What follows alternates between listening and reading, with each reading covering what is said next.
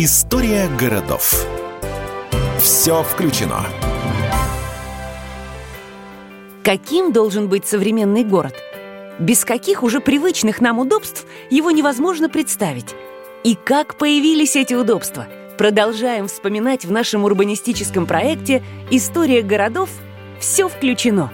Можете представить себе бегуна на узких улицах средневековых городов? А сегодня более трети россиян, как свидетельствуют опросы, регулярно выходят на пробежки. Спорт для современных горожан уже необходимость в силу все более сидячего образа жизни. А чтобы тренироваться безопасно и с удовольствием, нужна инфраструктура. Советские нормы предусматривали спортплощадку на территории микрорайона. Обычно она устраивалась в одном из дворов – Летом площадку использовали как футбольную, зимой заливали лед. Кроме того, для всех желающих были открыты школьные стадионы. Правда, гонять в футбол можно было и на ближайшем пустыре, что сейчас уже представить сложно. Современные стандарты предполагают более комплексный подход. Спорт возле дома – это не только для детей. Тренажеры и площадки должны быть для людей разного возраста. Беговые и велодорожки тоже перестали быть экзотикой – встречаются и необычные спортивные фишки.